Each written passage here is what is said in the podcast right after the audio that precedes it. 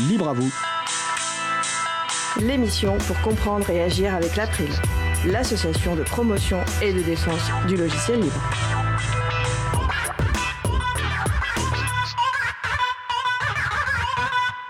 Bonjour à toutes, bonjour à tous. Le covoiturage libre, sans commission et coopératif, est-ce possible de nos jours? Réponse dans quelques minutes avec Mobicop. Ce sera le sujet principal de l'émission du jour. Avec également au programme la levée d'anonymat sur Internet par Tiffaine Bonnet et aussi la météo open sourciste. Vous aurez deviné sans doute qu'il s'agit du chronique de Luc. Nous allons parler de tout ça dans l'émission du jour. Soyez les bienvenus pour cette nouvelle édition de Libre à vous, l'émission qui vous raconte les libertés informatiques, proposée par l'April, l'association de promotion et de défense du logiciel libre. Je suis Frédéric Couchet, le délégué général de l'April. Le site web de l'émission, c'est libreavou.org. Vous pouvez trouver d'ores et déjà une page consacrée à l'émission du jour avec tous les liens et références utiles et également les moyens de nous contacter. N'hésitez pas à nous faire tout retour ou nous poser toutes questions. Nous sommes mardi 22 février 2022, nous diffusons direct, mais vous écoutez peut-être une rediffusion ou un podcast. Nous allons donc parler aujourd'hui de covoiturage, et peut-être aussi d'autostop. Et selon la célèbre bande dessinée de Fab Caro, Zai Zai Zai Zai, pour faire du covoiturage ou de l'autostop, il vaut mieux connaître les paroles de plein de chansons pour être dans la dynamique de groupe de la personne ou de la famille qui vous conduit. Si vous ne connaissez pas, je vous encourage la lecture de cette BD déjantée et ou de voir l'adaptation qui sort prochainement au cinéma. Et une personne qui connaît des tas de chansons, c'est ma collègue Isabelle Avani qui réalise l'émission du jour. Bonjour Isa. Bonjour Fred. Nous vous souhaitons une excellente écoute. Cause commune, la voix des possibles, 93.1 FM et en DAB+, en Ile-de-France. Partout dans le monde sur causecommune.fm et sur l'appli Cause Commune. Pour participer à notre conversation, causecommune.fm, bouton de chat, salon libre à vous. Évoquer le code à la main, une règle de droit ou un procès en lien avec les œuvres, les données, les logiciels ou les technologies, c'est la chronique In Code We Trust dans le code Nous Croyons de Tiffaine Bonnet, avocate au cabinet d'une. Bonjour Tiffaine. Bonjour Fred. Alors Tiffaine, aujourd'hui tu nous souhaites nous parler de la levée de l'anonymat sur Internet. Effectivement, merci Fred, bonjour à toutes et bonjour à tous. Aujourd'hui, donc, je vais vous parler de la levée d'anonymat sur Internet, puisque c'est un sujet qui fait euh, régulièrement débat, notamment en matière de diffusion de fake news, de contenu euh, haineux ou de harcèlement en ligne. Alors ceux qui sont euh, contre l'anonymat en ligne, euh, ils considèrent qu'il est nécessaire euh, d'y mettre fin pour éviter le sentiment d'impunité chez les personnes qui diffusent des contenus illicites en ligne.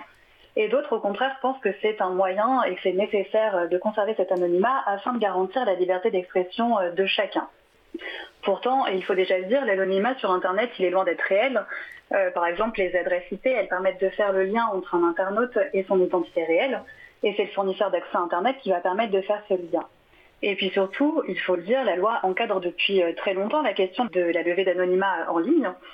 C'est euh, la loi pour la confiance dans l'économie numérique qui a été adoptée en 2004, qui encadre la conservation des données d'identification des internautes, ainsi que les hypothèses dans lesquelles de telles données euh, doivent être dévoilées.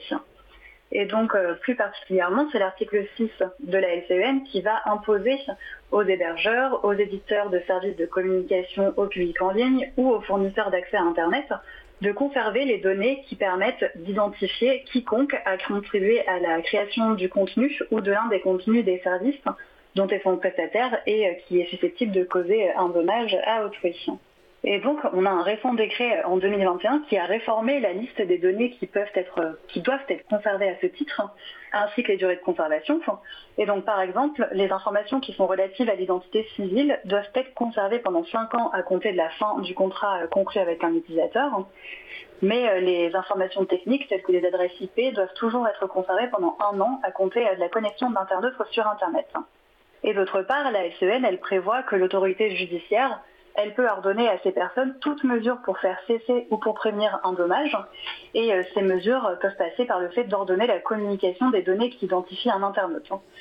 Et donc la SEN, elle prévoit cette obligation de conservation des données d'identification qui est essentielle puisque euh, elle permet ensuite sur réquisition judiciaire de retrouver les auteurs qui ont mis en ligne des contenus illicites afin de pouvoir rechercher, euh, si c'est nécessaire, leur responsabilité civile ou leur responsabilité pénale. Euh, on a une ordonnance euh, récente qui a été rendue par le tribunal judiciaire de Paris en janvier 2022 qui a condamné Facebook à fournir les données relatives à un cyberharceleur sur le réseau social Instagram. Donc dans cette affaire, euh, il y avait un compte anonyme Instagram qui envoyait des messages privés à des tiers qui étaient connus d'un photographe. Et ces communications, elles indiquaient que le photographe était un agresseur, un violeur et utilisait beaucoup d'autres termes orduriers. Euh, le photographe produisait devant le tribunal une attestation d'un témoin et plusieurs captures d'écran qui démontraient euh, tous ces messages. Et donc le photographe souhaitait contraindre Facebook, qui exploite la plateforme Instagram, à lui fournir l'identité de la personne derrière le compte Instagram anonyme. le photographe a donc de suivre une procédure qui est assez particulière. Et il faut déjà noter qu'une partie de l'article 6 de la LCN a fait l'objet d'une réforme en 2021. Donc avant 2021, lorsque vous souhaitiez obtenir la communication des données identifiant un internaute, il était possible de faire une procédure en référé ou une procédure sur requête. La procédure sur requête, c'est une procédure qui avait euh, l'avantage d'être non contradictoire, c'est-à-dire que le juge, il pouvait émettre une ordonnance qui contraignait l'hébergeur ou le réseau social à dévoiler l'identité de l'internaute, et ça sans que l'hébergeur ou le réseau social ne soit entendu dans l'affaire. Et donc, elle était non contradictoire et c'était une procédure aussi extrêmement rapide. Mais depuis 2021, euh, il n'est plus possible de mettre en œuvre une procédure sur requête. Désormais, pour obtenir euh, les données identifiant un internaute, euh, la LCN prévoit que le président du tribunal judiciaire va statuer selon la, procédure, accélérée au fond. La procédure accélérée au fond, c'est une sorte de procédure de référé qui permet d'obtenir une décision rapidement, mais c'est surtout une décision une procédure qui est contradictoire. Donc maintenant, l'hébergeur ou prestataire devra être assigné et sera entendu par le juge avant que le juge ordonne la communication euh, des données identifiant une personne. Donc maintenant, la procédure, elle est assez simple. Le demandeur, il devra obligatoirement saisir le juge des référés. Et dans l'affaire qui nous intéresse, le photographe avait mis en œuvre cette, euh, procédure. Et comme le débat était contradictoire, Facebook contestait la demande et refusait de fournir les données qui identifiaient euh, le compte, la personne qui était derrière le compte Instagram anonyme. Et dans ce cas, il ne suffit pas de choisir la bonne procédure pour obtenir la levée d'anonymat, il faut également pouvoir euh, justifier pourquoi il est nécessaire d'obtenir la communication des données. Et donc ici, le photographe, il souhaitait intenter un procès contre l'auteur des messages Instagram. Et donc il a saisi le tribunal euh, judiciaire sur fondement de l'article 145 du Code de procédure civile.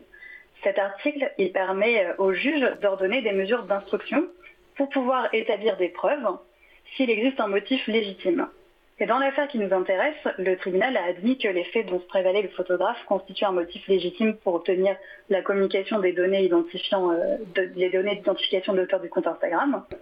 Euh, le tribunal a considéré que le motif était légitime d'une part parce que le photographe souhaitait intenter un procès en raison du dommage qui était causé à sa réputation, mais aussi parce qu'il fournissait plusieurs justificatifs médicaux qui indiquaient euh, qu'il souffrait très fortement de cette situation de harcèlement.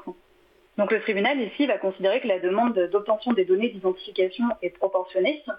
Donc c'est intéressant, il, prend le temps euh, de dire que le droit euh, de la preuve pour le photographe, pour entreprendre le procès euh, qu'il envisage, doit prévaloir sur l'anonymat du compte Instagram litigieux. Donc le tribunal prend soin le temps d'étudier la demande et de vérifier que cette demande est équilibrée entre les droits en présence, le droit à l'anonymat et le droit à la preuve. En revanche, et c'était un point aussi euh, intéressant dans cette affaire, c'était que le photographe souhaitait obtenir la communication de tous les messages que euh, le compte Instagram avait pu envoyer à des tiers. Et là, il dirait que cette demande euh, n'était pas du tout légalement admissible, puisqu'en fait il s'agit de correspondances privées et que ces correspondances privées sont protégées par le secret des correspondances.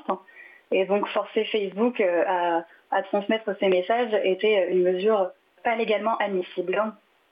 Voilà, pour ce qui est de l'anonymat euh, sur la levée d'anonymat en ligne, il faut maintenant faire une procédure accélérée au fond qui sera contradictoire et il faut surtout avoir un motif justifiant la levée de l'anonymat.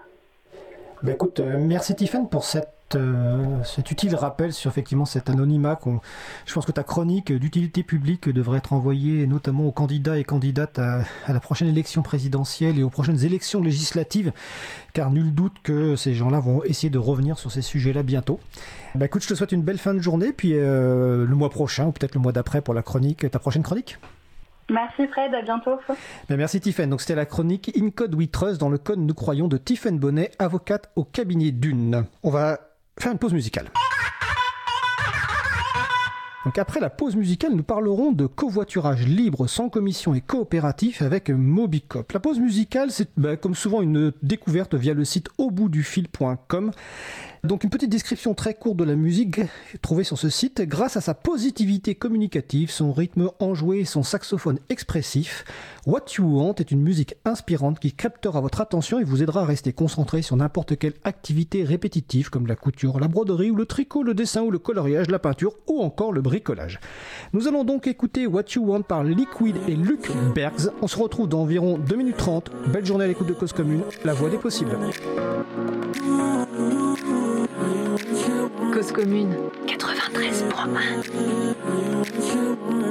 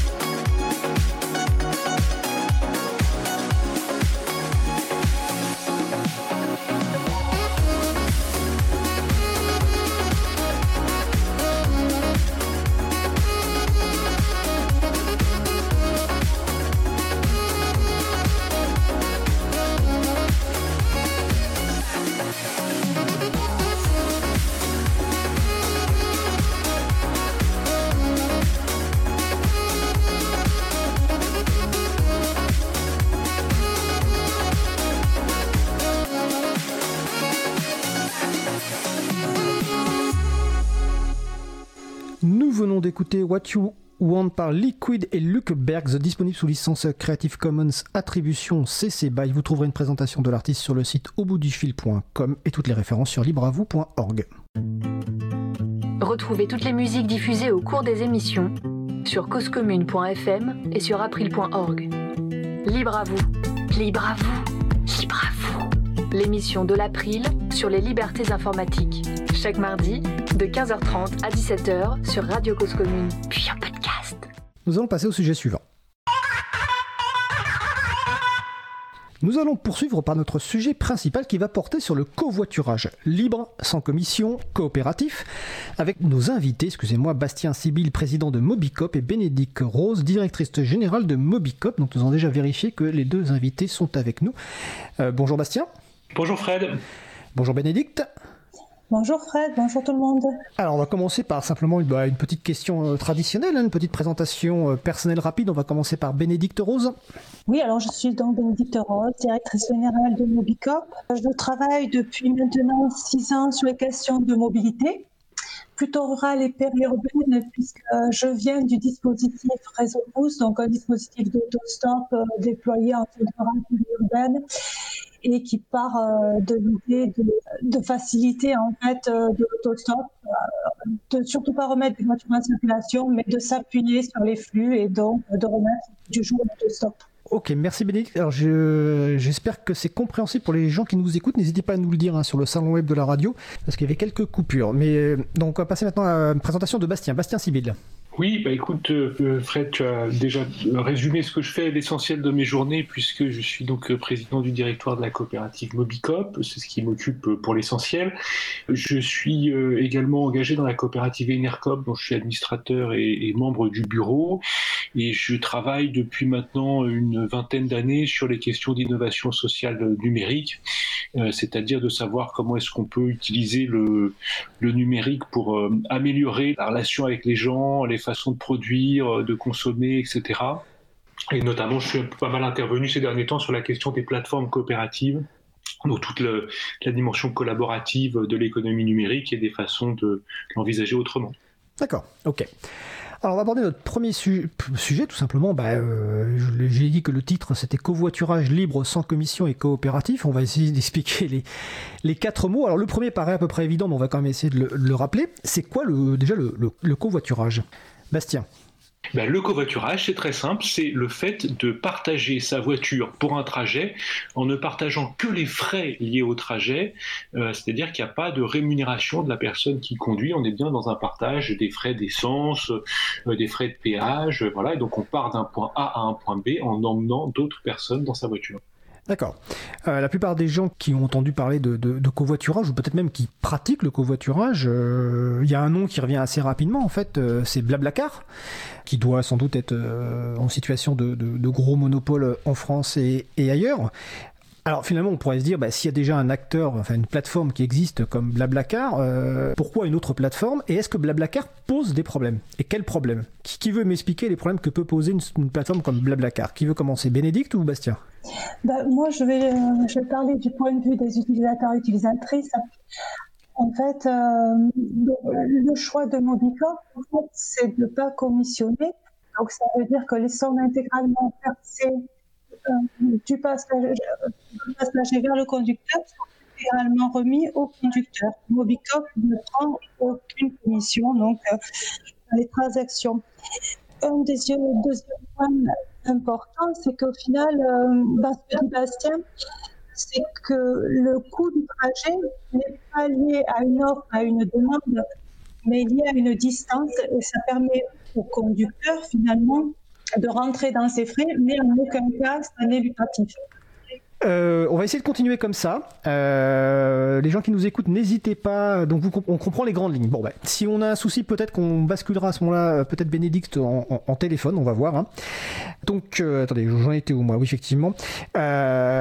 Donc, Blablacar, je ne sais plus d'ailleurs quand, quand, quand, Blablacar s'est créé, mais est-ce que finalement la création de Mobicop, peut-être un point de vue historique d'ailleurs, tiens, Bastien Sibyl, quand s'est créé Mobicop et à quelle occasion? Dans quel contexte plutôt Ouais, euh, euh, Mobicop, euh, c'est une histoire qui commence à être un peu ancienne si on, prend l'histoire courte du numérique, parce que Mobicop, ça vient d'une plateforme qui s'appelle Covoiturage Libre. Et Covoiturage Libre, c'est né au moment où, où, Blablacar a trouvé son modèle économique, c'est-à-dire qu'il s'est mis à imposer une commission. Blablacar, qui était avant covoiturage.fr, a réalisé autour de 2010 une levée de fonds sur la base d'un modèle économique basé sur la commission et à ce moment-là, c'est transformé en Blablacar. Et là, euh, il y a toute une partie de la communauté des utilisateurs euh, de euh, ce qui s'est appelé Blablacar qui a été assez énervé, en fait, il faut le dire, assez énervé par l'imposition de cette commission. Et, et peut-être un mot là-dessus quand même, parce que c'est important. Pourquoi est-ce que les gens ont été énervés? Les gens étaient énervés parce que le, fait de covoiturer, c'est avant tout euh, le fait de faire un acte de solidarité en ouvrant sa voiture, en permettant à quelqu'un d'autre de bénéficier d'un trajet, de partager un moment, de partager un déplacement. C'est pas rien de, partager sa, mobilité, c'est quelque chose d'assez intime. Euh, et donc euh, voilà. Et le fait que cet acte de solidarité soudainement soit mis sur le marché, c'est-à-dire qu'il soit euh, marchandisé, euh, qu'on lui donne une valeur, et euh, qui plus est que cette valeur soit captée par la plateforme de médiation, en partie captée par la plateforme de médiation qui était Blablacar, ben, il y a tout un tas de gens qui ont dit c'est pas possible. Moi, l'acte de solidarité que je fais quand je partage ma voiture doit rester dans le domaine de la solidarité, ne doit pas devenir à la fois source de rémunération pour une plateforme d'intermédiation et qui plus est source de rémunération pour des actionnaires qui ont fortement investi dans la plateforme plateforme d'intermédiation. Et c'est comme ça qu'est né Covoiturage Libre. C'est une plateforme qui a vécu presque de rien pendant plusieurs années, c'est-à-dire il y avait quelques bénévoles, mais c'était alors le, fondateur Nicolas Reynaud avait beaucoup d'énergie, mais après il y a eu des bénévoles qui ont été plus ou moins lointains, et communauté, en fait, d'elle-même a réussi à faire vivre cette plateforme jusqu'à ce que euh, parce que plusieurs personnes se sont rencontrées, euh, on transforme cette association Covoiturage Libre en une coopérative qui s'est appelée Mobicop, et ça c'était en 2018. D'accord. Alors on va dans le point suivant, justement détailler Mobicop.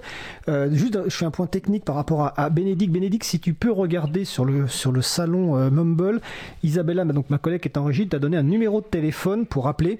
On va essayer de te passer par téléphone, ce sera euh, sans doute plus efficace. Et donc je vais poursuivre avec Bastien en, attendant, mais toujours avant, avant de parler de Mobicop, sur sur ce que tu viens d'expliquer, est-ce que finalement ce qui était reproché à Blablacar quelque part, c'était de un peu de trahir l'esprit du covoiturage et notamment peut-être que euh, c'est-à-dire comme tu le disais on partage les frais de route et on s'arrange entre nous et est-ce qu'il y avait une tendance peut-être à considérer, alors je ne sais pas parce que je ne suis pas utilisateur de ce genre de plateforme, mais est-ce qu'il n'y avait pas une tendance peut-être pour les utilisateurs à considérer finalement les gens du covoiturage comme des sortes de professionnels entre guillemets, peut-être taxi ou autre, et donc de perdre ce côté humain? Est-ce que c'était un des reproches qu'on faisait avec Blablacar? Deux, éléments dans ma réponse. La, première, parce que euh, je, suis souvent conduit à ça dans la presse, et puis après, ça, c'est un peu inconfortable, pour dire que nous, on s'oppose pas à Blablacar. C'est bien qu'il y ait eu Blablacar. Blablacar a permis à la question du covoiturage de devenir une question euh, beaucoup plus connue euh, du grand public. Le covoiturage était jusque-là assez euh, marginal, je dirais, il a acquis, une, vraie visibilité. Bon, une fois que j'ai dit ça, je crois qu'il faut, dans le monde, qu'il y ait une, forme de biodiversité des acteurs, et donc qu'à côté et en face de Blablacar, des acteurs qui, eux, soient plus coopératifs et soient pas des société de capitaux. Pourquoi? Précisément par rapport à ce que tu viens de dire, Fred. C'est-à-dire que ce que les gens ont décrié dans euh, l'action de Blablacar sur le covoiturage, c'est que Blablacar étant une société de capitaux, euh, Blablacar a conduit le covoiturage à devenir un acte proche du marché, c'est-à-dire à moitié commercialisé. Et c'est ce à quoi tu fais référence quand tu dis que les gens entrant dans les voitures avaient presque l'impression de faire appel à un chauffeur. Pourquoi? Parce que euh, il y avait une forme de marchandisation de l'acte de partager sa voiture. Et du coup, c'était plus un acte de partage de la voiture, mais c'était un acte de je vends finalement mon siège arrière sur mon trajet. Et quand on achète, on n'est pas dans le même rapport à l'autre que quand on partage quelque chose avec lui. Et en ce sens, la mise sur le marché du covoiturage par Blablacar pose problème ou pose question. Et c'est à cette question que Mobicop cherche à répondre. D'accord, super. Alors je précise qu'on a récupéré Bénédicte normalement au téléphone. Donc euh, on va pouvoir poursuivre. Et justement, on a parlé des questionnements du souci que, posé par la plateforme Blablacar. On va arriver aux réponses proposées par Mobicop. Alors ce que je disais en introduction, euh, bah, c'est sur le site de, Mobicop. Alors je vais le rappeler, le site de Mobicop c'est mobicop.fr, hein, cop avec deux O. Et on parlera tout à fait tout à l'heure de cet aspect coopératif. Donc la page d'accueil du site indique covoiturage libre, sans commission, coopératif. Alors on va essayer d'expliquer un petit peu euh, ces trois points. Donc on va revenir sur peut-être le point le plus simple entre guillemets qui est le deuxième, euh, parce que ça a déjà un petit, petit, peu abordé. Sans commission, donc Bénédicte, ça, fonctionne comment pour quelqu'un, soit qui veut proposer sa voiture pour faire du covoiturage, ou quelqu'un qui cherche un covoiturage d'un point de vue euh, financier? Est-ce qu'il faut s'inscrire sur le site? Est-ce qu'il y a quelque chose à payer? Comment ça se passe? Comment on gère cette espèce sans commission qui est indiqué sur la plateforme? Effectivement, il y a une inscription euh, sur notre site.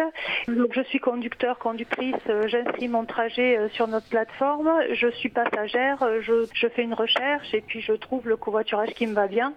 Et là, en fait, le, prix donc est fixé en fonction de la distance et la somme que passagère je vais verser sera donc calculée. Et en fait, il y a un double intérêt pour le conducteur, c'est qu'en fait, il s'assure que son trajet donc est publié, la rémunération en fait ne fait que couvrir les frais, il n'y a rien de lucratif, donc euh, au niveau de ces impôts, enfin il n'y a aucun risque. Et du coup, ben, voilà, euh, c'est un, partage de voitures. D'accord, donc ça c'est l'aspect effectivement euh, sans commission et finalement le, seul coût reste ben, le partage, on va dire, des frais de déplacement, c'est-à-dire je suppose par exemple c'est l'essence et le péage entre les deux personnes. Exactement. Et ça, ça effectivement, ça, ça, les regarde. Donc ça, c'est l'aspect sans commission, donc de, de, Mobicop. Alors je précise tout de suite pour les personnes qui écoutent, qui se disent, bah, finalement, si Mobicop euh, ne prend pas d'argent à ce niveau-là, comment Mobicop se, se, finance? On en parlera dans le, le, le point suivant, sur le mode évidemment, sur le modèle économique de Mobicop. Deuxième point, le point, on va dire coopératif. On viendra au point libre après. On va continuer sur cet aspect coopératif. Donc Mobi COP, COP, C-O-O-P. Donc, qu'est-ce que vous mettez derrière ce terme coopératif? Bastien, pour commencer bah, écoute, euh, Fred, c'est très simple. Hein, nous sommes une coopérative. Alors, on est un type de coopérative spécifique. Nous sommes une coopérative d'intérêt collectif, c'est-à-dire que peuvent entrer à notre capital et donc dans notre assemblée générale à peu près l'ensemble des parties prenantes de notre aventure, c'est-à-dire les utilisateurs, les salariés, les financeurs, les collectivités territoriales qui, euh, s'appuient sur nous et un certain nombre euh, de partenaires. Donc aujourd'hui, euh, en gros, quand on convoque l'Assemblée générale, on convoque euh, à peu près 1200 personnes. Ça veut dire qu'il y a 1200 personnes qui ont pris des parts sociales et qui aujourd'hui regardent comment euh, la coopérative est gérée, regardent les comptes, élisent le conseil de surveillance. Le conseil de surveillance nomme le directoire. et donc, c'est un fonctionnement démocratique dans lequel le capital n'intervient pas, puisque chaque personne qui participe à l'Assemblée générale, quel que soit le volume de capital de la coopérative qui lui appartiennent euh, ne représente qu'une seule voix au moment du vote. Et c'est ça la grande différence entre une coopérative et une société de capitaux, c'est que dans une société de capitaux, la personne, quand elle lève la main, euh, sa, voix est pondérée par le capital qu'elle détient, c'est-à-dire que si elle détient 70% du capital, elle va représenter 70% des votes. Chez Mobicop, quel que soit le niveau de capital, une main qui se lève égale une main qui se lève. C'est ça les coopératives. Bénédicte, tu veux réagir? Oui. En fait, je voulais préciser quand même que, donc effectivement, on a un format euh, démocratique euh, assis, hein, mais on a également une spécificité. On a, euh, on est agréé entreprise solidaire d'utilité sociale parce que dans notre raison d'être, on a vraiment cette vocation à une mobilité partagée, une mobilité inclusive. Donc euh, effectivement, le format coopératif, c'est une, appropriation de l'outil Mobicop par ces sociétaires. La coopérative appartient à 1200 personnes et il y a aussi euh, cet aspect en filigrane euh, d'entreprise solidaire d'utilité sociale. D'accord. Euh, ma, question, donc là, 1200, enfin j'ai deux questions, je vais commencer par la première, qui est toute simple. Est-ce qu'une personne qui souhaite utiliser le service Mobicop est-elle obligée de devenir sociétaire ou pas? Non, non, en fait, euh, on a euh, des, des, utilisateurs et qui sont absolument pas sociétaires.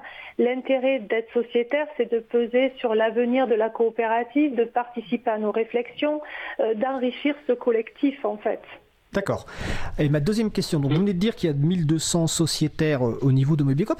Est-ce que vous avez une idée du nombre de personnes qui utilisent Mobicop, c'est-à-dire pas qui ne sont sociétaires alors ça c'est difficile, mais c'est un peu ce que j'allais dire pour répondre à ta question d'avant, c'est que Mobicop, il y a à peu près 500 000 comptes utilisateurs. Sur ces 500 000 comptes utilisateurs, il y en a 50% qui sont sur notre plateforme nationale et 50% qui sont sur les plateformes régionales que nous opérons pour le compte de collectivités locales. Euh, et on estime que sur cette enveloppe de 500 000 comptes, il y en a à peu près 50 euh, qui sont 50% euh, qui sont actifs. C'est une estimation, c'est extrêmement difficile pour nous euh, d'avoir des statistiques exactes, euh, pour un certain nombre de raisons qu'on détaillera peut-être par la suite. Euh, et ça, répond aussi un peu à la question d'avant, c'est que tu vois bien qu'entre 500 000 comptes dont 50% sont actifs et 1200 sociétaires, la très très vaste majorité de nos utilisateurs ne sont pas sociétaires. Mais ils savent que s'ils veulent l'être un jour, les portes de la coopérative leur sont ouvertes. D'accord.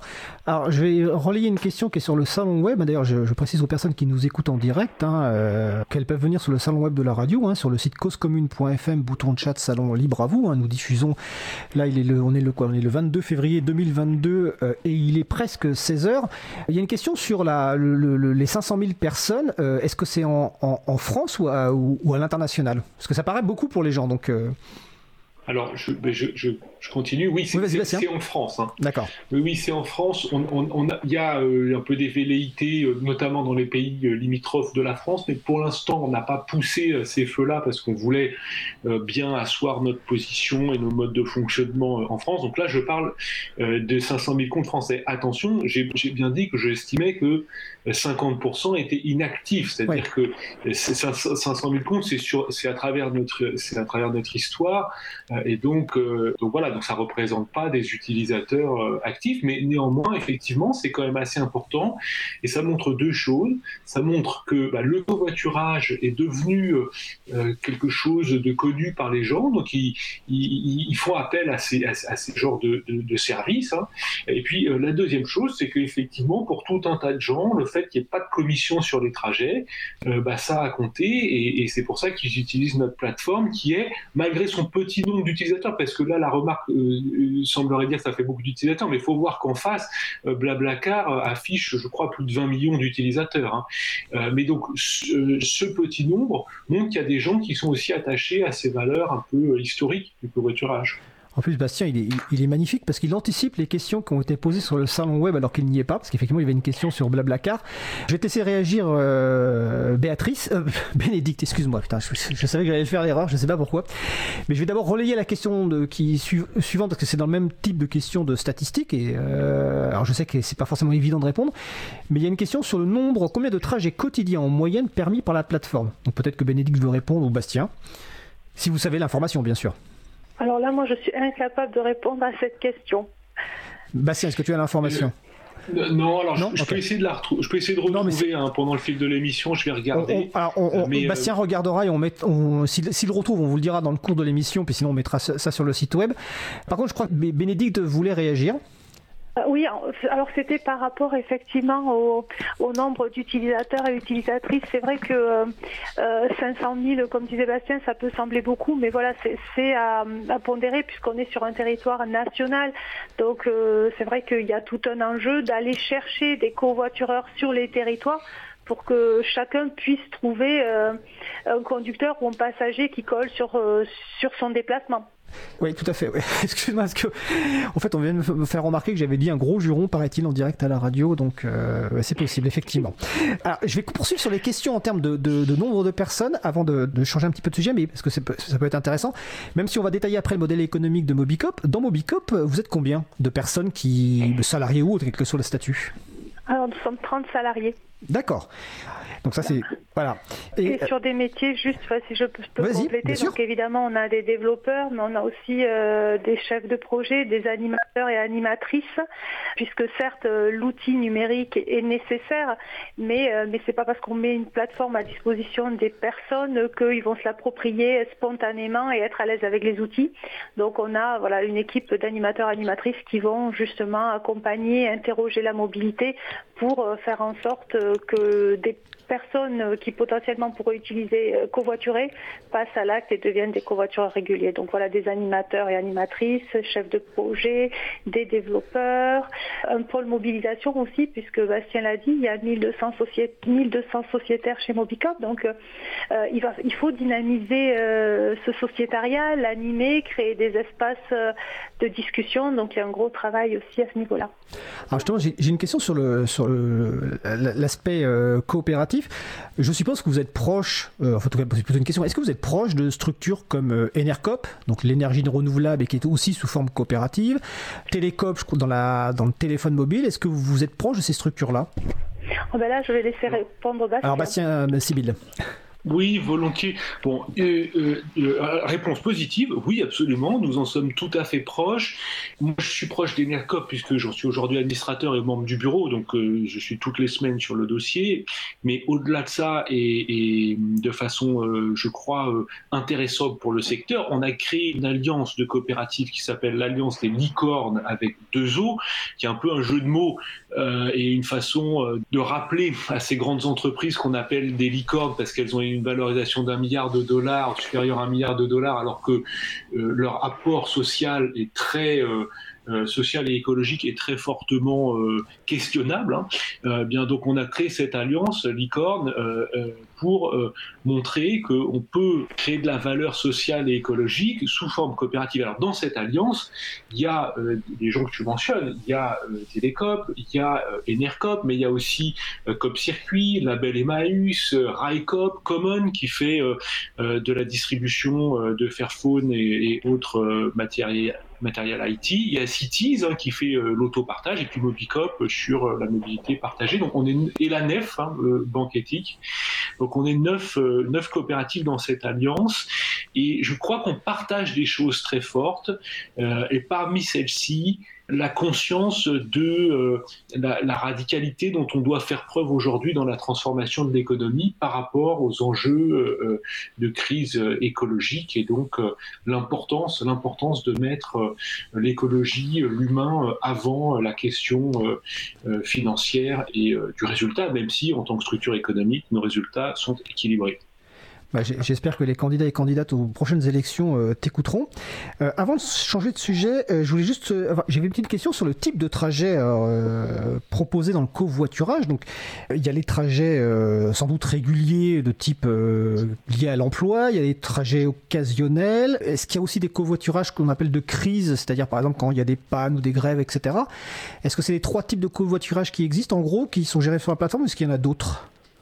Il y, a, ces trois euh, covoiturages et puis euh, nous chez, enfin, chez on a développé aussi du covoiturage solidaire. Donc, euh, qui pour rendre service, pour accompagner une personne sur un entretien, voilà, une personne empêchée, une personne âgée.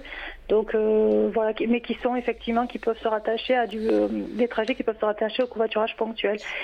Mais effectivement, oui, covoiturage domicile-travail, évidemment, covoiturage plus ponctuel. Euh, en fait, covoiturage du quotidien, covoiturage ponctuel et covoiturage effectivement euh, dans le cadre voilà de, grève ou autre. Mais c'est vrai que nous, on se positionne chez Mobicop, on n'est pas là pour euh, concurrencer les transports en commun, on est là pour compléter. On, on, a parlé de notre coopérative, on a quand même trois valeurs fondamentales chez Mobicop. La question de la solidarité, la question de l'environnement, la question des communs. Et effectivement, la question environnementale est très très prégnante. Donc euh, l'idée de Mobicop, c'est surtout pas de vider les transports en commun, mais plutôt de compléter et de proposer une solution de déplacement vertueux on va dire vertueuse, en tout cas une mobilité partagée pour que bah, l'impact de la voiture soit partagé entre plusieurs euh, passagers. Et quand il y a du transport en commun, ben, encourageons et remplissons nos transports en commun. D'accord. J'ai une question sur le, euh, sur le salon. Euh, on nous demande de nous rappeler le nom de l'alliance citée par Bastien. C'était bien Licorne avec un 2O et un S Ou c'est un autre nom? Oui, c'est ça, c'est licorne avec deux os, comme il y a deux os dans coopérative. Voilà, donc j'ai mis le site web euh, et on mettra toutes les références sur le site de l'émission euh, libravou.org. On va bientôt faire une pause musicale, mais avant, je voudrais quand même poursuivre un petit peu sur ce sujet-là et après la pause musicale, on abordera le, sujet du, logiciel libre. Récemment, si je me souviens bien, c'est l'an dernier, euh, Mobicop et, et Réseau Pouce ont, fusionné. Donc toi, Bénédicte, tu es de Réseau Pouce. Est-ce que tu et les Réseau Pouce, si j'ai bien compris, c'est plutôt l'autostop. Alors, j'aurais envie de vous poser la question, pourquoi cette fusion? Alors pourquoi cette fusion? Bah, Tout simplement parce qu'en fait, alors déjà Mobicop et Réseau Pouce travaillent ensemble depuis plusieurs années. On était, euh, on, était en train de développer des services similaires et puis euh, en fait avec des formats, donc on était tout, tout enfin Mobicop était en SIC, Réseau Pouce en SIC également, donc des sociétés coopératives d'intérêt collectif qui étaient en train de développer des solutions concurrentes et du coup, en fait, euh, c'est un peu incohérent, en fait. C'est-à-dire qu'on continue à travailler individuellement, ça aurait été peut-être une bonne chose pour nos égaux personnels, mais en tout cas, en termes de coopérative et de projets collectifs, euh, il nous a semblé assez logique et évident de, fusionner pour, bah, pour euh, travailler en complémentarité, puisqu'en fait, donc Réseau Pouce, historiquement, c'était de, de l'autostop, mais on avait aussi du covoiturage, on, on a développé aussi une solution de transport solidaire. Donc en fait, on, a, on était en train de développer sans se parler les mêmes projets. Donc on s'est dit que voilà, il était temps d'être un peu intelligent et de jouer sur nos complémentarités euh, pour, euh, pour être une coopérative plus forte et, euh, proposer une diversité de services à bah, nos clients en fait. Ok, on va faire une pause musicale. Est-ce que Bastien, tu veux rajouter un mot avant la pause musicale? Sur ce sujet. Bénédicte a bien parlé. Ok, super, ben voilà. Donc nous allons faire une pause musicale. Bah, c'est encore une découverte hein, de, du site auboutdufil.com. On va écouter un artiste russe qui s'appelle Sergio de Delouad, qui a pour pseudonyme euh, Keys of Moon. Il compose essentiellement au piano et ses musiques sont toujours instrumentales. Sans texte, un artiste n'a plus que la musique pour transmettre un message ou communiquer une émotion à l'auditeur et à l'auditrice. Keys of Moon l'a bien compris en jouant avec le rythme et l'intensité du morceau. Il parvient à créer des musiques expressives et chargées d'émotions. Le morceau que nous allons écouter, qui The Epic Hero, est une musique épique. Ce titre de musique cinématique pourrait tout à fait être la bande-son d'une scène épique au cinéma, au théâtre ou dans un jeu vidéo.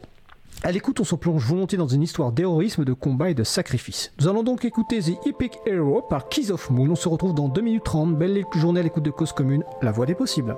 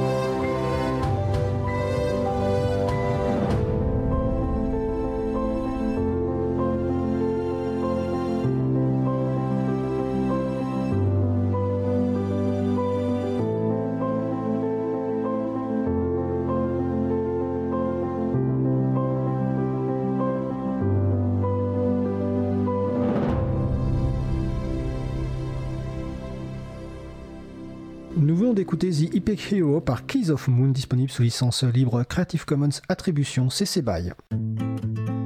Retrouvez toutes les musiques diffusées au cours des émissions sur causecommune.fm et sur april.org.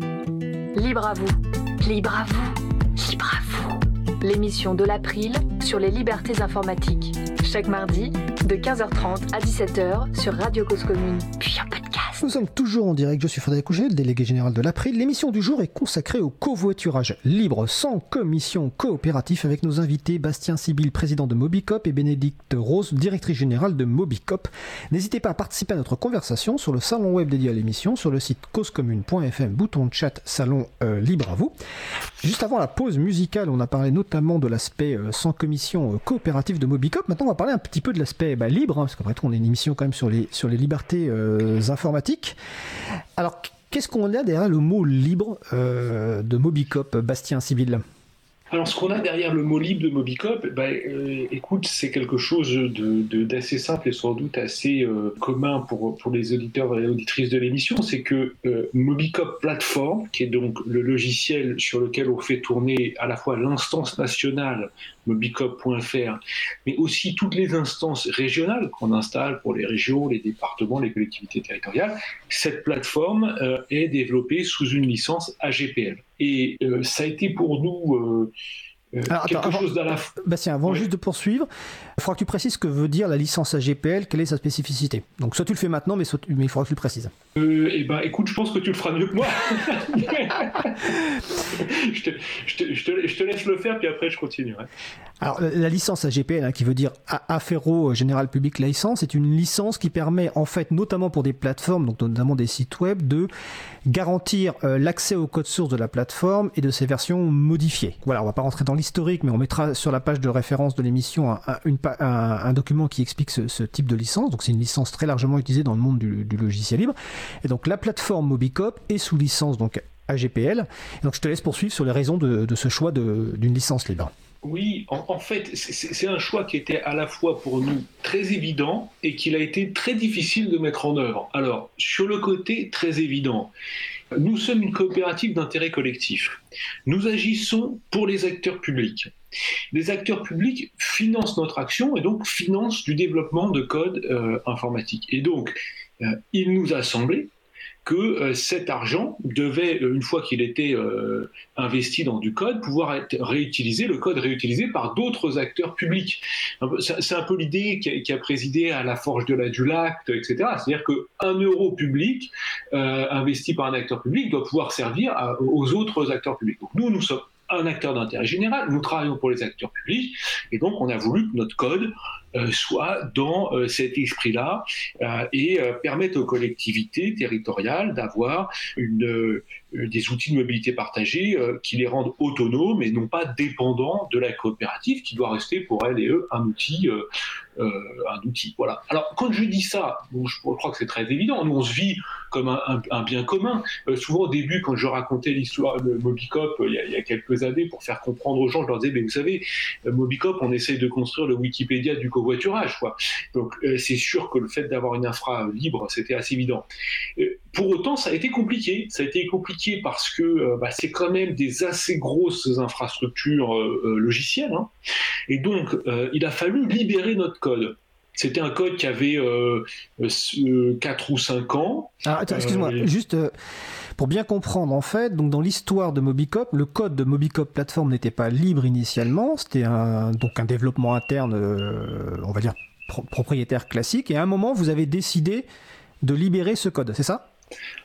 alors, je, je, raconte l'histoire en détail parce qu'elle est hyper intéressante. En fait, il y avait l'association Covoiturage Libre. Nous, on avait la plateforme nationale. Euh, et là, pour tout te dire, il n'y avait même pas de licence sur le code. C'était vraiment un code hyper simple. C'était un, petit outil de publication, euh, d'annonce, mais il n'y avait rien de très compliqué derrière ça. Il n'y avait aucun SIG, etc. Euh, SIG, c'est Système d'information géographique, c'est ça? Exactement. Exactement. Il y avait une belle communauté d'utilisateurs et d'utilisatrices. Et de l'autre côté, il y avait une entreprise qui s'appelait Covivo, euh, qui travaillait pour les collectivités territoriales depuis 10 ans et qui, elle, avait développé en interne un logiciel de covoiturage pour les collectivités euh, territoriales. Et ce logiciel était sous licence propriétaire. Et moi, j'avais dit à Mathieu Jacot, qui est aujourd'hui directeur général euh, de Mobicop euh, et qui était président de cette, euh, cette entreprise, je lui avais dit il y aurait des raisons de nous rapprocher, mais tant que le logiciel ne sera pas libre ou que vous ne serez pas sous forme coopérative, on ne pourra pas le faire. Et au même moment, la région Bretagne, ainsi que 70 autres collectivités territoriales de euh, l'ouest de la France, dont des collectivités importantes, hein, Rennes Métropole, Nantes Métropole, le département du Finistère, etc., euh, ont passé commande à Covivo pour euh, qu'il leur livre un code logiciel sous format libre.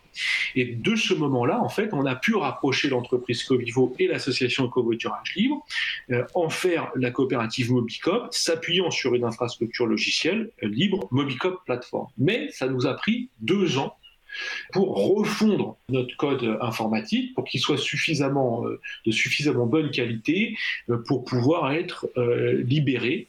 Et, ça a vraiment été extrêmement lourd, extrêmement dur. Hein. C'est deux ans à une dizaine de développeurs salariés temps plein, hein, plus un certain nombre de prestations externes, etc. Donc c'est un, investissement pour la coopérative de près d'un million d'euros, donc quelque chose de très, de très conséquent. D'accord, c'est très intéressant. Je, précise sur le salon web que je vois les questions, hein. je, vais, je vais les relayer. Alors euh, oui, tout à l'heure, je voulais juste te dire, tout à l'heure, tu as parlé de Forge et de l'Adulact. Alors peut-être que les gens n'ont pas compris forcément ce que c'était. Euh, les, Forges, c'est des sites web sur lesquels en fait on, met du code logiciel et qui un certain nombre d'outils qui permettent de favoriser le développement des logiciels. Alors les shell peuvent être libres ou pas d'ailleurs. Et l'Adulact, c'est l'association des développeurs et des utilisateurs et utilisatrices de logiciels libres dans l'administration et les collectivités euh, territoriales, qui donc propose effectivement une Forge euh, et, d'autres en, proposent largement. D'ailleurs, si vous voulez en découvrir, vous pouvez en découvrir sur le site du Chapril, chapril.org, sur lequel on propose un certain nombre de services libres, dont une Forge. Mais bon, ça c'était juste pour préciser le terme Forge et Adulact. Je vais relayer une petite question qui est un peu euh, qui, est, pertinente hein, d'ailleurs. De, alors c'est user 611 hein, euh, qui dit c'est dommage, il n'y a pas de lien vers le code source en bas du site. Et effectivement, l'une des l'une des, des obligations de la licence AGPL, c'est que sur le site web, il doit y avoir un lien vers le code source. Alors, effectivement, pourquoi en bas du site, il n'y a pas un lien vers la forge sur laquelle se trouve le code source de Mobicop Platform? Bastien eh bien, c'est une erreur. Et donc, comme, comme, comme on, le fait dans le monde du livre, quand on voit une erreur, on la corrige. Donc, merci à user 501 ou 611. 611. merci beaucoup. Et donc, on va, on va corriger ça. Le code est accessible sur euh, GitLab. Hein, on mettra le lien euh, complet. Alors, euh, après, j'ai d'autres questions sur la partie effectivement libre, euh, qu'on on verra à la fin, parce que notamment sur les aspects applications et autres. Mais avant de cela, euh, essayer un peu de plus comprendre en fait euh, qui développe donc Mobicop Platform. Donc, on a bien compris que donc ça a été du code qui a été libéré avec un, un, travail conséquent avant la publication donc sur la forge. Aujourd'hui, en fait, qui contribue à Mobicop Platform, c'est-à-dire au code? Est-ce que c'est uniquement les personnes de Mobicop? Est-ce qu'il y a des personnes qui contribuent alors, soyons euh, clairs, aujourd'hui, c'est euh, essentiellement l'équipe de Mobicop. Je pense pour plusieurs raisons, dont la principale est sans doute que au jour d'aujourd'hui encore, Mobicop n'a pas tout à fait euh, suffisamment de ressources pour animer du développement extérieur. Mais j'espère que ça changera euh, assez vite. Après, il y a des débuts de, comment dire de partenariat. Euh, par exemple, des collectivités aussi importantes que le Grand Lyon, la métropole du, Grand Lyon, regardent de façon assez attentive si elle ne pourrait pas elle-même développer des, des, instances. Voilà, on a, on a des contributions plus marginales sur de la traduction. Ça a été traduit en cinq langues, etc. Mais euh, je dirais que ça prend du temps. C'est-à-dire, ça nous a pris deux ans pour libérer. Et maintenant, pour réussir à agréger euh, les, des compétences pour venir contribuer et développer vraiment des nouveaux modules, bah, ça va peut-être nous prendre encore euh, quelques années. Quoi. Mais, mais, la, route, euh, la route est devant nous. La route est libre, la voie est libre. J'ai une autre question d'ailleurs, en ce, qui est un petit peu proche par rapport à ça. Alors attendez, il faut juste que je la retrouve, parce que ma collègue pose des questions après elle l'épingle. Voilà, c'est ça. Est-ce que vous prévoyez, ou est-ce que c'est déjà le cas, de donner la possibilité aux personnes utilisatrices de la plateforme de remonter des anomalies ou de, et ou de proposer de nouvelles fonctionnalités alors, oui, c'est marrant, j'avais une réunion tout à l'heure euh, justement sur la question de la hotline. Nous, on a une hotline et euh, c'est à peu près, pour vous sachiez, c'est à peu près euh, deux jours semaine euh, d'une personne pour répondre à tous les mails qu'on reçoit. Et donc ces mails, quand ils nous remontent des anomalies, sont transformés en tickets qui sont transmis à l'équipe technique. Après, sur les questions des évolutions fonctionnelles, il y, a plusieurs choses. D'abord, on a un cercle de gouvernance qui s'appelle stratégie de la plateforme, dans lequel les sociétaires qui veulent dire des choses sur l'évolution de la plateforme plateforme bien sûr réunissent pour euh, orienter sa feuille de route stratégique. Alors ça peut être des personnes physiques, des développeurs, des utilisateurs, etc. C'est aussi des partenaires ou des, collectivités territoriales utilisatrices du logiciel. Ça c'est un premier élément. Et puis il y a un deuxième élément qui est que de temps en temps, quand on est dans des phases euh, fortes d'évolution de, notre infrastructure, ou euh, au moins de ces éléments fonctionnels d'interface, eh bien on sonde notre communauté. Alors on a la chance d'avoir une communauté assez vive, il y a un peu, plus de 30 000 personnes euh, sur Facebook, euh, et donc on les sonde sur la priorisation euh, de certaines évolutions ou sur des évolutions qu'on n'aurait pas envisagées. On essaye juste pour finir là-dessus, on essaye de pas créer trop de frustration non plus parce que c'est pas facile entre le fait de se dire, et on le voit bien, il y a plein de trucs qu'on aimerait modifier sur la plateforme, mais encore une fois, on le fait à périmètre constant de l'équipe de développement, et donc bah, c'est c'est pas évident de prendre toutes les remontées des demandes d'évolution qui le plus souvent sont légitimes et bien vues. Hein. Alors justement là-dessus, vas-y, vas-y Bénédicte. Pardon, juste préciser qu'en fait, euh, Mobicop, euh, l'équipe de développeurs, c'est six personnes, donc c'est quand même une petite équipe. Donc, euh, alors là, pour le coup, c'est ma casquette RH, mais on est aussi vigilant à pas les épuiser non plus, parce que parce qu'effectivement, il y a de la frustration. Hein. Être salarié chez Mobicop, c'est être engagé. Ce sont des, personnes compétentes, mais qui en plus portent ce projet-là. Donc voilà, notre rôle, c'est aussi de faire attention à les, chouchouter justement pour qu'ils puissent euh, être là sur la durée. Et c'est vrai que, comme dit Bastien, il y a, énormément d'envie, euh, énormément de chantiers, mais il faut que il faut prendre parfois il faut prendre le temps et se laisser le temps de faire les choses. Oui, tout à fait. Et c'est très bien que tu rappelles l'importance de, de, préserver les, les, les, équipes salariées parce qu'il euh, y a beaucoup de structures où c'est pas du tout le cas. Avant de passer au sujet suivant sur le modèle économique, parce que je que vois que le, le, temps avance, je vais poser la dernière question bah, justement sur les retours dont tu parlais, Bastien, parce qu'en préparant l'émission, donc j'ai posté sur euh, un certain nombre de messages en disant bah voilà, je, vais avoir le plaisir de, de, de recevoir Mobicop. Est-ce que vous avez des retours? Et en fait, les, retours que j'ai eus sont ont tourné tous un petit peu au même, autour des mêmes sujets. Alors je précise que j'ai envoyé évidemment les, questions, enfin avant à, Bastien et Bénédicte. Mais en gros, c'est revenu sur deux, deux sujets principaux. Euh, donc, je vais faire une question globale qui est, premier sujet, c'est un peu l'utilisation bah, de, euh, d'outils Google, notamment Google Analytics pour les sites web au niveau de l'analyse en fait euh, des données. L'utilisation des fontes Google également, qui pose un certain nombre de problèmes. On fait référence à certaines décisions récentes qu'on mettra sur le, sur le site web. Ça, c'est la première chose. Et la deuxième, c'est sur la partie, mais qui est un peu liée aussi, sur la, partie application mobile. Aujourd'hui, l'application mobile est disponible donc sur l'Apple Store et le Google Play, mais il existe euh, un magasin d'applications libres qui s'appelle F-Droid, f-droid.org. Hein. vous pouvez installer cette application et ensuite vous avez accès à plein de logiciels libres. Et il se trouve que donc Mobicop n'est pas sur, pour l'instant sur F-Droid parce que la version mobile utilise un outil d'analyse euh, qui est Google, de Google, qui est propriétaire et qui en plus euh, piste les personnes utilisatrices.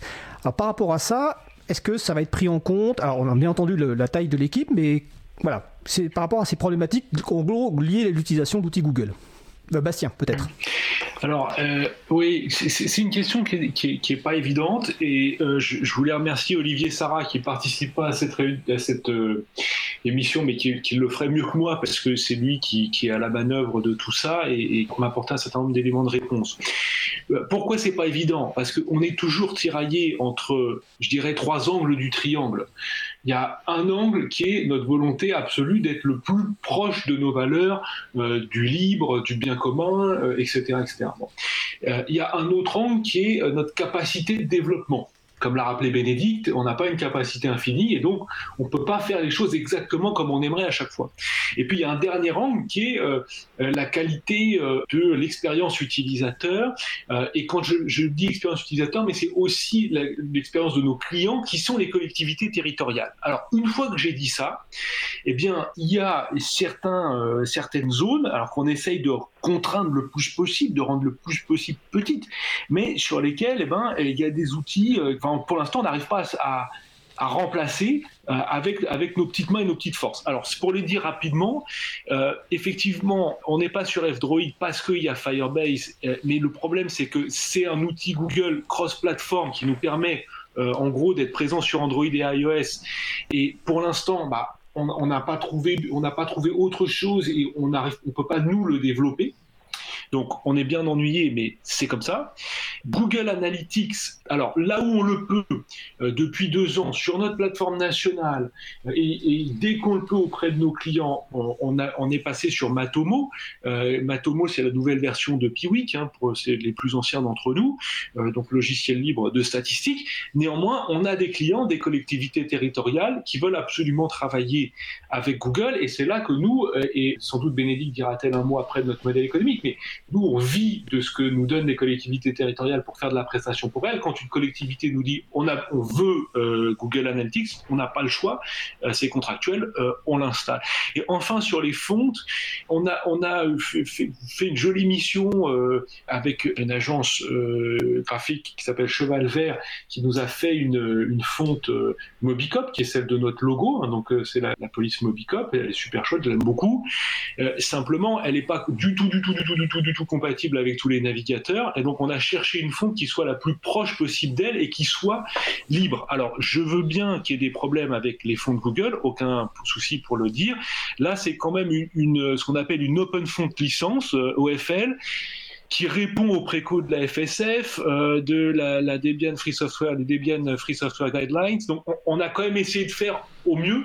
Et là encore, avec euh, cette contrainte de la, plus grande compatibilité avec les navigateurs sur, sur cette fonte Poppins on va pas rentrer dans tous les détails, parce que je vois que ça réagit aussi sur le, sur le, sur le salon web, et j'encourage les gens à faire des, des, remontées à, Mobicop sur cette amélioration, parce qu'effectivement, pour Matomo, ça dépend aussi de la configuration, mais voilà, on voulait faire ces retours, et surtout que je vois le temps passe, et que depuis tout à l'heure, il y a, y a, un sujet qu'on doit, enfin, on doit absolument aborder.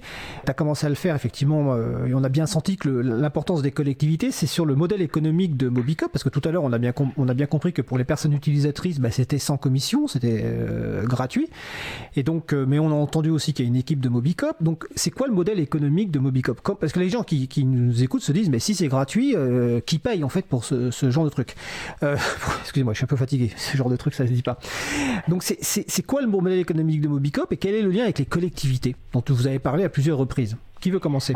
Bénédicte. Bah, du coup, oui, c'est moi qui vais commencer, mais Mobicop, en fait, euh, euh, la mission de Mobicop, c'est d'accompagner euh, des entreprises et des collectivités territoriales dans le déploiement de solutions de mobilité.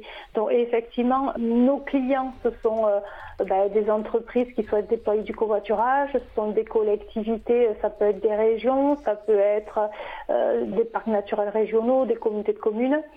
Et donc, eux payent un abonnement ou, dans le cas d'une région, des développements spécifiques et nous permettent, en fait, et c'est ce qui nous permet à la fois d'assurer euh, euh, la gratuité pour les utilisateurs, et, euh, et, qui nous permet, c'est aussi, ce sont aussi ces abonnements qui nous permettent de maintenir la plateforme nationale Mobicop euh, et donc euh, de, pouvoir garder ce covoiturage longue distance. Et, en fait, du coup, ces abonnements-là, en fait, donc, nous permettent de faire fonctionner notre coopérative. Il y a aussi l'idée que quand on fait des développements, ben, on essaie de les partager au plus grand nombre. Et, donc, euh, on s'appuie, effectivement, on, s'appuie sur des collectivités et on reste tributaire des demandes de ces collectivités quand il y a des demandes un peu spécifiques. Parce qu'en fait, c'est toujours la complexité euh, d'une coopérative. C'est-à-dire qu'on reste une entreprise, donc il faut qu'à la fin du mois, on puisse payer les salaires des 30 salariés et, et avancer. Oui, tout à fait, oui. Donc c'est que les collectivités ou est-ce que aussi il y a du, du même type de service euh, pour les entreprises? Parce que je suppose que des entreprises pour des événements privés ont peut-être besoin de covoiturage. Est-ce que vous proposez aussi du service euh, via abonnement ou paiement euh, pour les entreprises? Oui, oui, on propose du covoiturage pour les entreprises ou de la gestion de flotte. Alors la gestion de flotte, enfin, pour préciser, c'est je suis une entreprise, j'ai 15 véhicules, j'ai besoin d'un outil pour gérer les entrées-sorties, pour pousser aussi au covoiturage, parce que ben, voilà, toujours dans notre logique d'environnement, euh, de préservation de l'environnement et de soleil, euh, l'idée c'est qu'une voiture, un salarié qui part en réunion, s'il y a d'autres personnes qui vont au même endroit au même moment, ben, on encourage le covoiturage avec cet outil de gestion de flotte. D'accord. Bastien, sur cet aspect modèle économique, est-ce que, je suppose que tu veux euh, compléter euh, non, non, euh, Bénédicte a, bien parlé, juste pour vous donner une répartition. en gros, c'est 80% du chiffre d'affaires avec les collectivités territoriales et 20% avec des organismes privés qui d'ailleurs peuvent n'êtes pas des, des, entreprises. On travaille avec France Terre d'Asile, euh, par exemple, la Croix-Rouge, etc. Mais, euh, mais voilà, c'est pour ça que spontanément, on parle des collectivités qui, qui est 80% euh, des gens avec lesquels on travaille, mais il y a effectivement quelques entreprises. Alors justement, sur le salon web, les, personnes sont un peu curieuses. On nous demande est-ce qu'on peut avoir des noms d'entreprises et ou collectivités? Peut-être un peu symboliques, enfin, ou majeurs Bastien ou Bénédicte? Bah, Vas-y, Bastien. Moi, je peux en donner quelques Oui, bien sûr, volontiers. Euh, donc, euh, je vous citais tout à l'heure la métropole du Grand Lyon. Euh, il y a aussi la région des Hauts-de-France via le dispositif Passe-Passe Covoiturage. Je vous citais les 70 collectivités territoriales de l'Ouest, donc la région Bretagne, la région Pays de Loire, le Finistère, Nantes, Rennes, etc. Donc ça, ça s'appelle WestGo. la région Auvergne-Rhône-Alpes avec le dispositif Movici. je vous ai cité donc la Croix-Rouge et euh, et euh, France Terre d'Asile, euh, mais il y a aussi, par exemple, EDF. qui, qui, fait appel à nous, ou les caisses d'allocation familiale.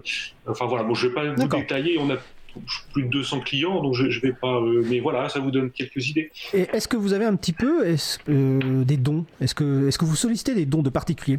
Alors, on a, on a on a notamment quand on était sous format euh, associatif euh, et puis un peu sous, forme coopérative, mais euh, de façon beaucoup plus marginale, eu un programme de dons, notamment via Lilo. Je ne sais pas si vous connaissez. Le moteur de recherche. Vous savez, c'est avec Ouais, le moteur de recherche avec les gouttes. Euh, donc voilà, mais il faut, il faut bien voir que c'est, euh, alors c'est à la fois très, toujours très précieux, mais, mais, mais, presque plus parce que ça montre que les gens sont attachés à la coopérative, oui, ça. Euh, que en termes de budget, hein, le budget de la coopérative c'est presque 100 000 euros par mois, hein. et là on parle de quelques centaines d'euros par mois. Donc c'est c'est plus marginal. Hein. Ok, alors le temps il passe super vite. Il, me vient une question quand même, euh, avant la question euh, finale de, synthèse. Euh, là, j'ai dit à deux reprises qu'on était dans, une période préélectorale, donc à la fois l'élection présidentielle et les élections législatives. Est-ce que vous avez des, demandes ou est-ce que vous avez, des, des, souhaits, des choses que vous aimeriez voir mises en œuvre pour faciliter bah, le covoiturage ou l'autostop Donc la mobilité partagée, on va dire globalement comme vous l'appelez? Est-ce que quelqu'un a une idée ou vous n'avez pas vraiment de demande particulière ou d'idée particulière sur ce qui, qui serait nécessaire d'un point de vue, on va dire, politique ou législatif euh, il y a quand même des choses qui ont été, enfin, qui vont dans, le bon sens avec la loi d'orientation des mobilités, qui permet, enfin, le forfait mobilité durable, qui pousse euh, le covoiturage. Mais par exemple, il y a des choses qui, m'étonnent toujours.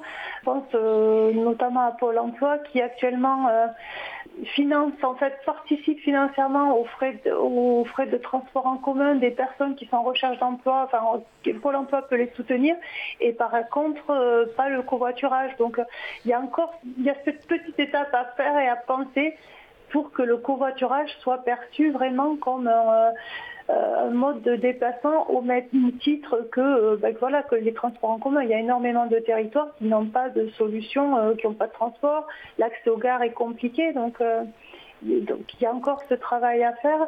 Après, je pense que on l'a beaucoup dit, il y a toujours la spécificité en fait société coopérative dans qui essaie de, comment dire, de se démarquer dans sa façon d'appréhender les choses, mais qui pour autant reste lié aux contraintes de l'économie classique. Donc c'est toujours, euh, on est toujours entre ces deux, euh, ces deux prérogatives, ces deux exigences en fait. D'accord.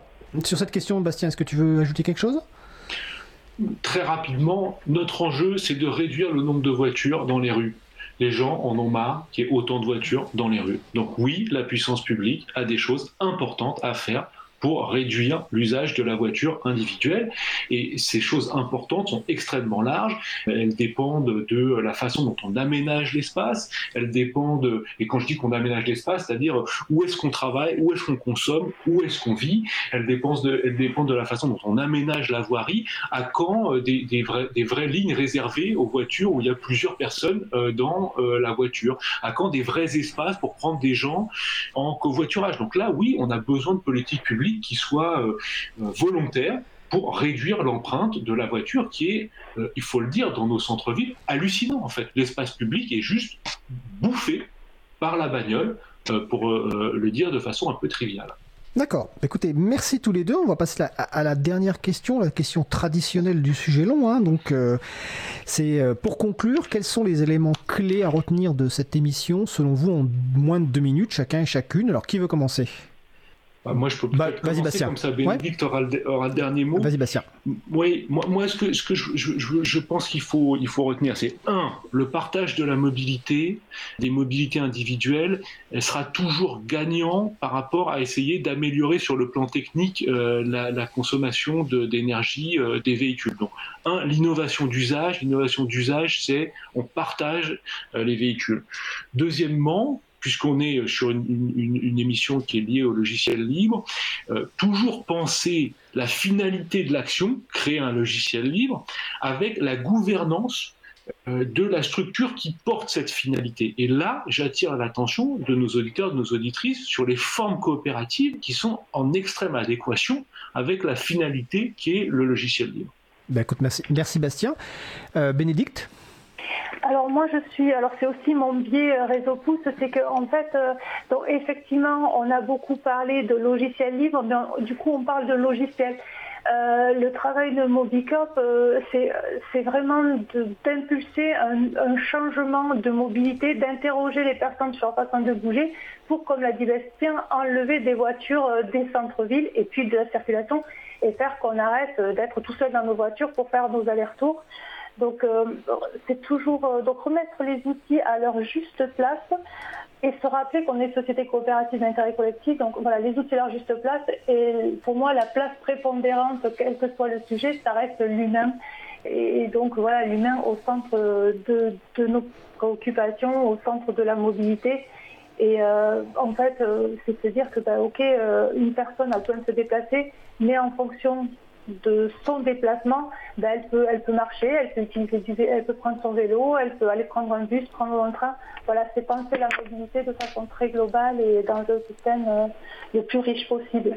Ben, écoute, euh, Merci Bénédicte de rappeler que l'humain doit être au, sein des, politiques euh, publiques. Je vais préciser qu'on a, on a parlé plusieurs fois d'Enercop tout à l'heure, que donc mm. euh, énergie renouvelable et sous forme coopérative. On a reçu Enercop dans Libre à vous, hein, si vous voulez euh, en savoir plus sur Enercop et notamment son usage de logiciel. C'est dans l'émission 46, donc c'est sur libreavou.org slash 46. Eh bien, écoutez, je vous remercie beaucoup. Donc on était avec Bastien Sibyl, président de Mobicop, Bénédicte Rose, directrice générale de Mobicop. Donc le site de Mobicop c'est mobicop.fr avec cop avec deux os. Écoutez, je vous souhaite une belle fin de journée à tous les deux et puis sans doute à bientôt. Merci beaucoup. Merci, à bientôt. À bientôt, au revoir. Merci. Alors on va passer au... Non, on va faire une pause musicale. Alors après la pause musicale, nous entendrons la chronique de Luc sur le thème météo open sourciste. Je me demande encore de quoi il va nous parler. Alors euh, pour la pause musicale, on va retrouver un artiste qu'on a déjà écouté, euh, Newell, euh, qui selon le site, toujours magnifique site au bout du fil.com, est un jeune producteur français, étudiant en médecine. Il voit la musique comme un passe-temps, bien qu'il soit déjà à son âge un artiste et multi-instrumentiste accompli. De son vrai nom, Joseph Chimoni, il joue de la musique depuis l'enfance. Après avoir appris le piano, le violon ou encore la mandoline, il s'est consacré à la musique par ordinateur. Pour ce féru de musique électronique, ce passe-temps est vite devenu une véritable passion. Durant un voyage au Japon, Niwell a visité un village de montagne authentique de la préfecture de Gifu, Takayama, et dans son titre électro-chili Takayama, euh, Niwell rend hommage à ce village qui l'a profondément marqué lors de son voyage. nous allons donc écouter, comme vous l'avez deviné, Takayama par Niwell. On se retrouve dans 3 minutes. Belle journée à l'écoute de Cause Commune, la voix des possibles.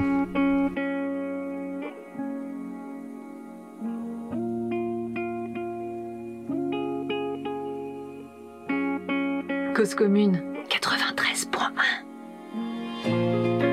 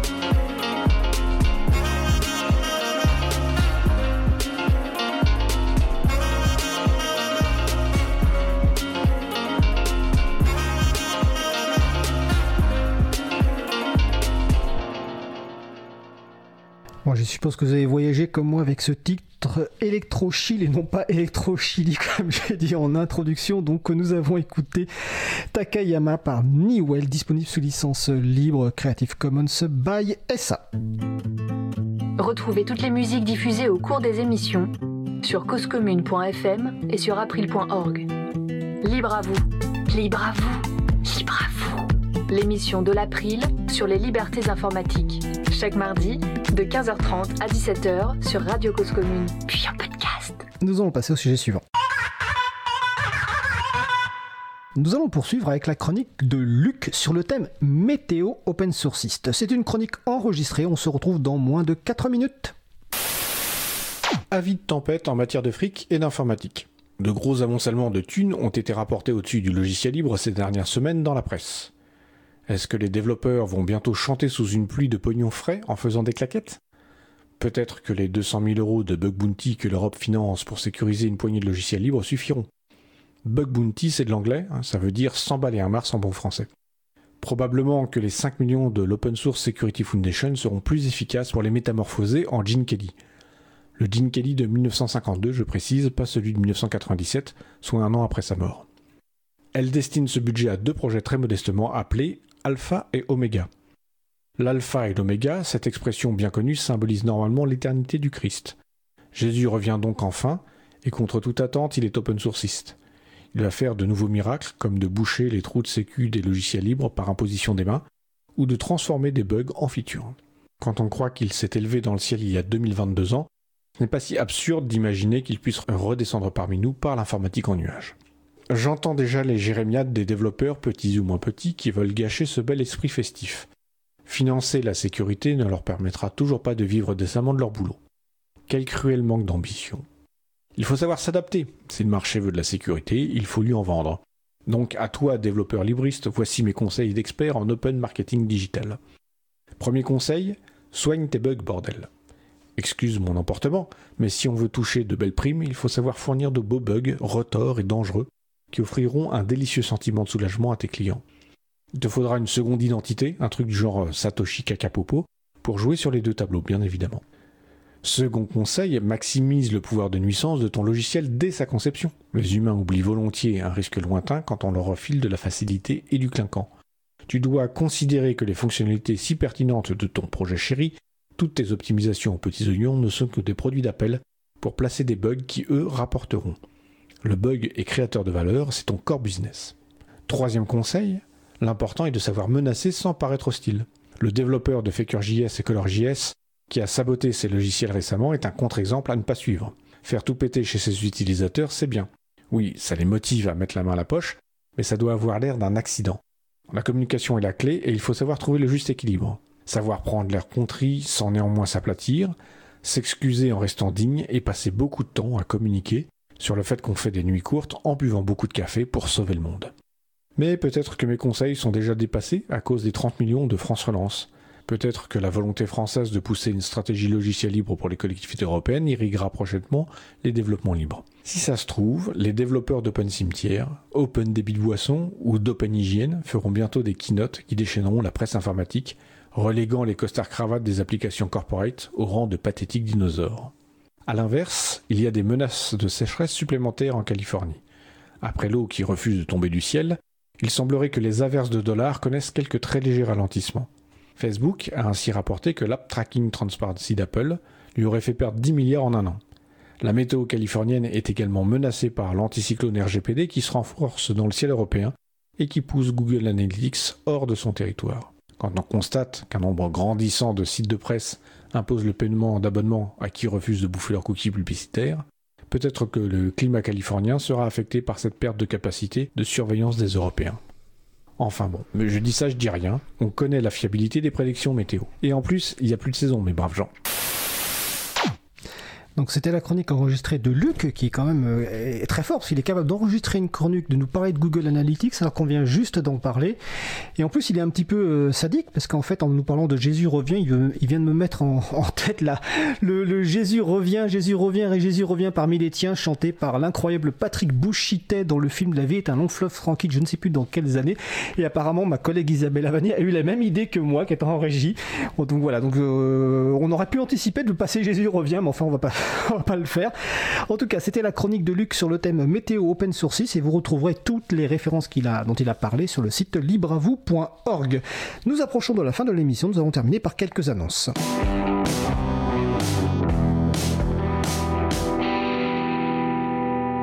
Oui, Isabella, nous sommes en connexion, nous avons les mêmes goûts musicaux, nous allons pouvoir faire du covoiturage et chanter avec tout le monde. Alors, dans les annonces, nous avons déjà évoqué la proposition de loi sur le contrôle parental. Alors, sans qu'il soit ici question de discuter du fond de la proposition de loi, dans sa rédaction initiale, la proposition laissait craindre, qu'en potentiel effet de bord, l'interdiction de la vente d'ordinateurs sans système d'exploitation, une pratique existante qui répond à de nombreux besoins, notamment pour les personnes férues de liberté informatique. Finalement, après le vote en commission mixte paritaire. C'est la, commission qui réunit des sénateurs, sénatrices et des euh, membres de l'Assemblée nationale. Les équipements mis sur le marché sans système d'exploitation ne sont pas concernés par le dispositif. Ouf L'April, qui avait exprimé ses craintes à ce sujet, avait contacté les rapporteurs et les parlementaires membres de la commission, et donc nous saluons évidemment leur décision. Le texte doit à présent être approuvé par les deux chambres parlementaires. Alors le vote à l'Assemblée aura lieu ce soir, dans la séance de 21h30, et celui du Sénat lors de la séance de 14h30 du jeudi 24 février. Pour autant, ces votes ne signifieront pas la fin du parcours de cette proposition de loi, en effet, comme c'est une proposition de loi qui a un impact sur la, législation potentielle européenne, il faut attendre la réponse de la Commission européenne à laquelle le texte a été notifié. Et il faut savoir en fait que la date limite de réponse de la Commission européenne ben, c'était hier. Et ce matin, on vient de voir en fait que la, Commission européenne a fait une réponse au gouvernement sur ce sujet-là. Par contre, cette réponse n'est pas en ligne, donc nous espérons évidemment que ce soir, lors des débats à l'Assemblée nationale, les parlementaires ou le gouvernement pourront nous indiquer ce que la Commission européenne pense de ce texte. Pour en savoir plus, vous allez sur april.org avec notre communiqué qui présente tous les détails. Alors, changement de sujet maintenant. Je voulais travailler pour un projet qui crée une base de données collaborative, libre et ouverte des produits alimentaires du monde entier? Bah, je parle évidemment de Open Food Facts, hein, dont on a déjà apporté le, sujet dans l'émission. Et ben la structure Open Food Facts propose trois offres d'emploi, donc sur le site openfoodfacts.org. Et si vous voulez en savoir plus sur cette banque de, base de données collaborative libre et ouverte de produits alimentaires, vous allez écouter l'émission ou lire la transcription de l'émission 44 de Libre à vous. Donc c'est libreavou.org slash 44. Alors maintenant, on va parler un peu de radio et malheureusement, euh, la tempête qui, fait, qui a fait rage ces derniers jours, notamment dans le nord de la France, a eu raison de la, du mât d'antenne de Radio Campus, qui est une radio euh, du côté de Lille. Donc ce, ce mât doit être remplacé et un appel à souscription pour aider financièrement la radio a été lancé. Alors pourquoi je vous en parle Au-delà du fait que ben, une radio qui est en difficulté, on est là évidemment aussi pour euh, relayer son appel, c'est que sur cette radio, il y a une émission de radio qui est destinée à expliquer et vulgariser l'actualité des logiciels libres et des libertés numériques, qui s'appelle L'écho des GNU. C'est un, bah, un petit peu, je pense, une des premières radios qui parle de ces sujets-là. Elle a été diffusée depuis 2010 sur la radio, le dimanche, une semaine sur deux de 19h à 20h. Donc évidemment, nous soutenons cet appel à soutien de la radio Campus du côté de Lille. Vous retrouvez la référence sur le site de l'émission libravou.org. Je vous parlais à l'instant d'emploi proposé par Open Food Facts. Ben, sachez qu'il existe un, un site dédié à la fois aux offres d'emploi et pour rechercher des annonces. Ce site s'appelle Linux Jobs linuxjobs.fr et vous pouvez y trouver donc des offres d'emploi. Donc si vous cherchez un emploi, n'hésitez pas à y aller. Si vous voulez poster des annonces, vous pouvez poster des annonces pour recruter des personnes.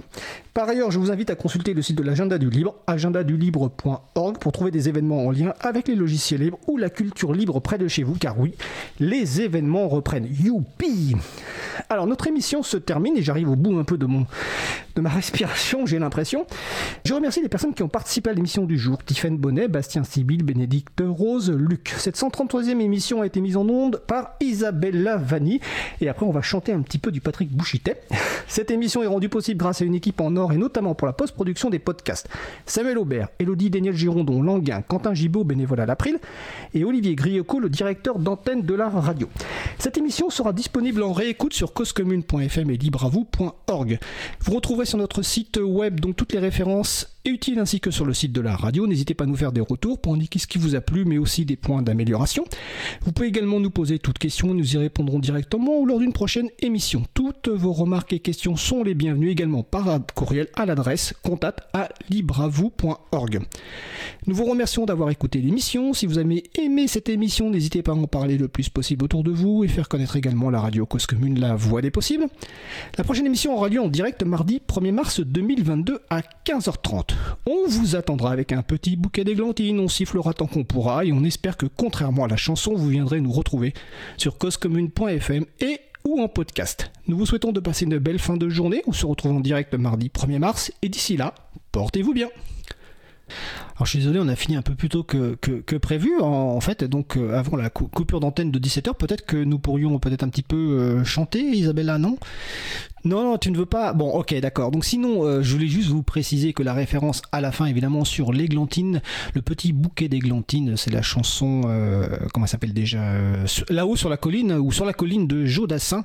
Et je faisais évidemment référence, en fait, ou plutôt je faisais, j'en sais rien, mais référence donc à la bande dessinée que j'ai évoquée en début d'émission de Fab Caro, qui s'appelle Zai Zai Zai Zai, dans laquelle, en fait, à un moment, le héros qui, en fait, est en fuite parce que dans son magasin, il n'avait pas sa carte de fidélité. en fait, il est poursuivi à travers la France et en fait, il fait de l'autostop. Et à un moment, il rentre dans, une famille, si je me souviens bien, qui commence à chanter et la, personne qui est au volant lui dit euh, eh ben écoute, euh, ça serait sympa de chanter avec nous parce que vous cassez la dynamique des vacances. Et donc, euh, en fait, il se met à chanter. Alors, je ne vous dévoile pas la fin, mais en tout cas, lisez cette bande dessinée de, Fab Caro. Et je remercie d'ailleurs Étienne Gonu, mon collègue, de me l'avoir prêté. Et si vous préférez la voir au cinéma, euh, l'adaptation sort bientôt, réalisée par François De Sagna et avec Jean-Paul Rouve. Je vous dis à bientôt!